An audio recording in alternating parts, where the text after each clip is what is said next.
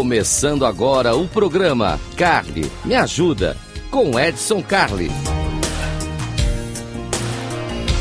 Rádio Cloud Coaching. Olá, seja muito bem-vindo. Esse aqui é o Carly Me Ajuda, pela nossa querida Rádio Cloud Coach. E aqui você já sabe, no Cali Me Ajuda, a coisa funciona assim.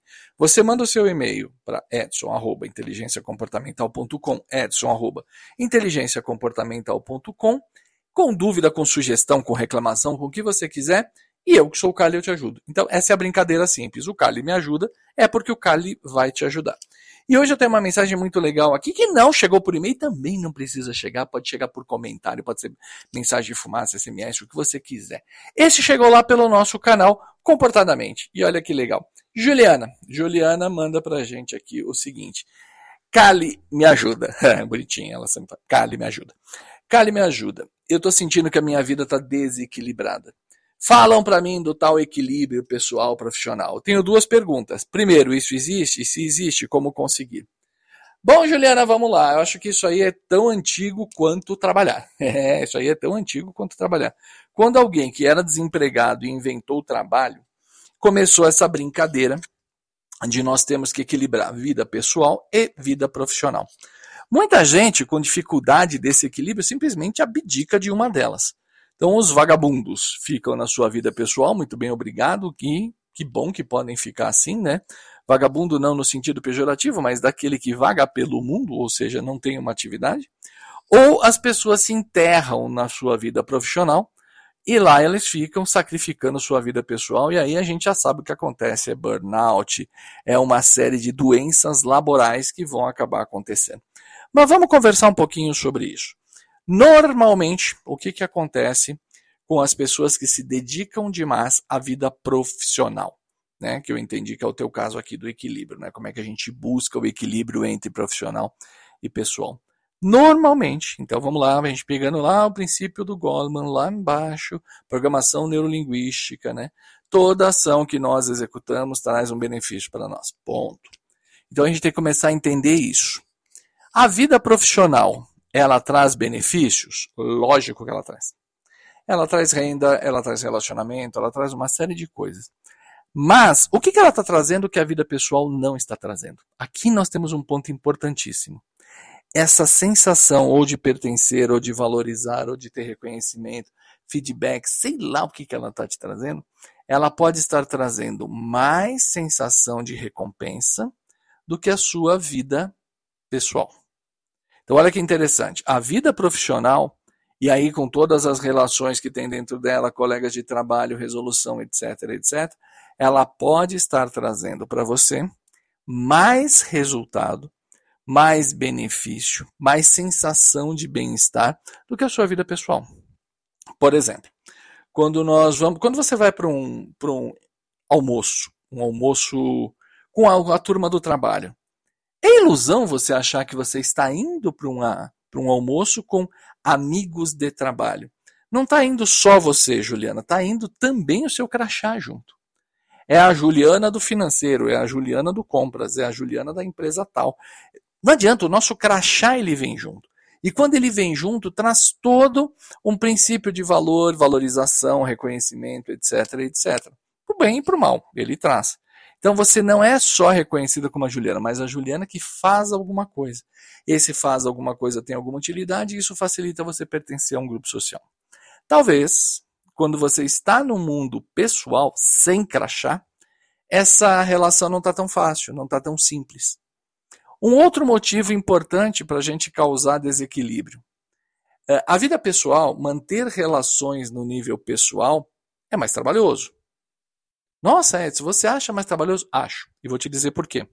Porque no mundo pessoal, você precisa investir. Então você precisa se mover, você precisa ir na direção de. Então, encontrar pessoas, sair com pessoas, conviver com pessoas, etc. Pessoas que não necessariamente têm a obrigação de conviver com você. E aí, aí que está a grande diferença. Pessoas que não necessariamente têm a obrigação de conviver com você. Pessoas do ambiente de trabalho tem a obrigação de conviver com você. Por quê? Porque vocês estão na mesma equipe, vocês estão na mesma empresa, vocês estão no mesmo ambiente. Então, traz para esse grupo uma facilidade com grandes aspas aqui, porque a gente já sabe, está todo mundo lá no mesmo lugar. Ainda que esse lugar seja virtual, ainda que esse lugar seja dentro de um Teams da vida, de um Meet da vida, de um é, Zoom da vida, mas as, as pessoas estão ali. Elas estão ali, fica fácil. Você tem uma relação, forçadamente tem uma relação com essas pessoas o bom dia, o como vai, ou tudo bem, etc. Tal começa com uma cordialidade, mas vai formando uma relação. Não é necessário investir tempo para fazer isso. No mundo pessoal, não. No mundo pessoal, você tem que conviver, você tem que sair, você tem que encontrar pessoas, etc, etc. Essa valorização, ela é importante. E aí nós entramos em um ponto fundamental. Algumas pessoas não têm a chamada pergunta fundamental respondida. Bom, o que, que é pergunta fundamental? Esse pensamento não é meu, eu li isso aqui né, num tratado chamado Educando Meninos, que não era do, do, do Tiba, né, Educando Meninos e Educando Meninas. E o autor dizia o seguinte: nós nascemos com uma pergunta fundamental. Os meninos nascem com a seguinte pergunta: Eu sou capaz? Então eles nascem com essa pergunta: Eu sou capaz? É por isso que eles tentam ser capazes a vida inteira. Então eles querem é, correr mais, querem subir no lugar mais alto, querem lutar, querem fazer quando crescem, querem a moto mais poderosa, querem o carro mais poderoso. É uma pergunta, é capacidade. Por isso que em muitas civilizações, quando o menino chega lá pelos seus 14 anos, 13, 14 anos, existem ritos de passagem, que é para ele confirmar que ele é capaz. Então, ele é levado, alguns são levados para a floresta, outro é levado para caçar, o outro vai para pescaria, outro vai para lugares que eu não posso falar aqui, mas ele é levado para ser capaz. Bom, se ele não é capaz, se a pergunta não está respondida, se ele não tem certeza que ele é capaz, ele vai começar a ter dificuldade de se relacionar fora do ambiente de trabalho. Porque no ambiente de trabalho demonstrar capacidade é mais fácil, tem meta, tem tarefa, tem um monte de coisa. A pergunta da menina, a pergunta da menina, Juliana, é a seguinte: eu sou amada? Isso, eu sou amada, eu sou querida. Por isso, e lógico que aqui eu estou generalizando, lógico que não é regra para todo mundo, tá? Mas é por isso que ela busca com a referência da mãe, ela usa a roupa da mãe, ela põe o sapato da mãe, ela ah, de vez em quando assalta a maquiagem quando ela é pequena, tal, não sei o quê. E quando ela vai lá para os seus 14, 15 anos, fazemos uma festa de debutantes. Olha que coisa legal. Nós apresentamos essa menina à sociedade como se ela fosse uma princesa. Que é para ela saber que ela é amada. E aí, a partir disso, o gatilho é destravado, a autoestima dela melhora e ela começa a seguir. Bom, se esse gatilho não foi disparado, se essa menina não conseguiu ser reconhecida, ser amada, ela começa a buscar referências no mundo profissional também. Ou seja, quem é querido? Quem é querido é a minha personagem. É aquela que resolve tudo, é aquela que está disposta a tudo, é aquela que também cumprimenta. Isso sem contar do complicante que às vezes a gente cria a menina tentando mostrar para ela que ela é capaz. Ah, porque ela vai conviver no mundo e o mundo é duro, etc, etc. Ou a gente pega o menino e cria ele só para ele ser amado, aí ele fica mimado e etc. Então, tem coisas aí que são mais complicadas. Então, voltando para cá, como é que nossa amiga Juliana vai poder disparar esse equilíbrio pessoal profissional? Primeiro, tente entender o que, que a vida profissional está trazendo de tanto benefício que a pessoal não está. Qual é o nível de esforço que eu estou fazendo? Vamos começar com algo saudável do tipo 70-30. O seu trabalho tem que tomar 70% da sua vida, depois 30%. E vá progredindo nisso. Então eu estou falando, 70-30 é uma proporção de tempo, é uma proporção de interesse, é uma proporção de benefício, é uma proporção de dedicação. Uma série de coisas que você tem que olhar e vá progredindo até que isso chegue num, num elemento mais confortável ali, 60, 40, 55, 45. É um bom modelo para a gente trabalhar com isso.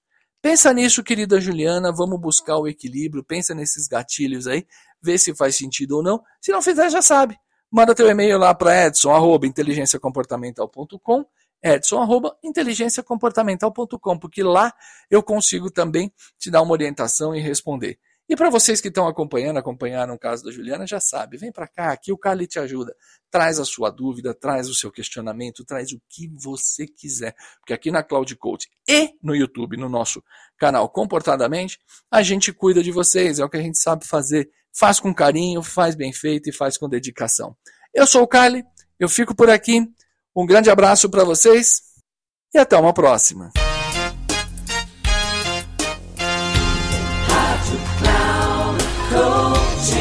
Encerrando o programa, Carly me ajuda com Edson Carli.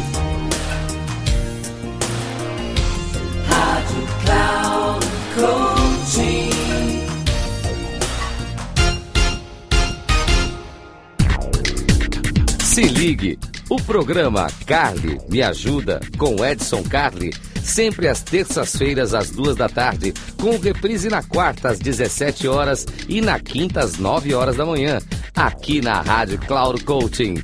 Acesse nosso site radio.cloudcoaching.com.br e baixe nosso aplicativo.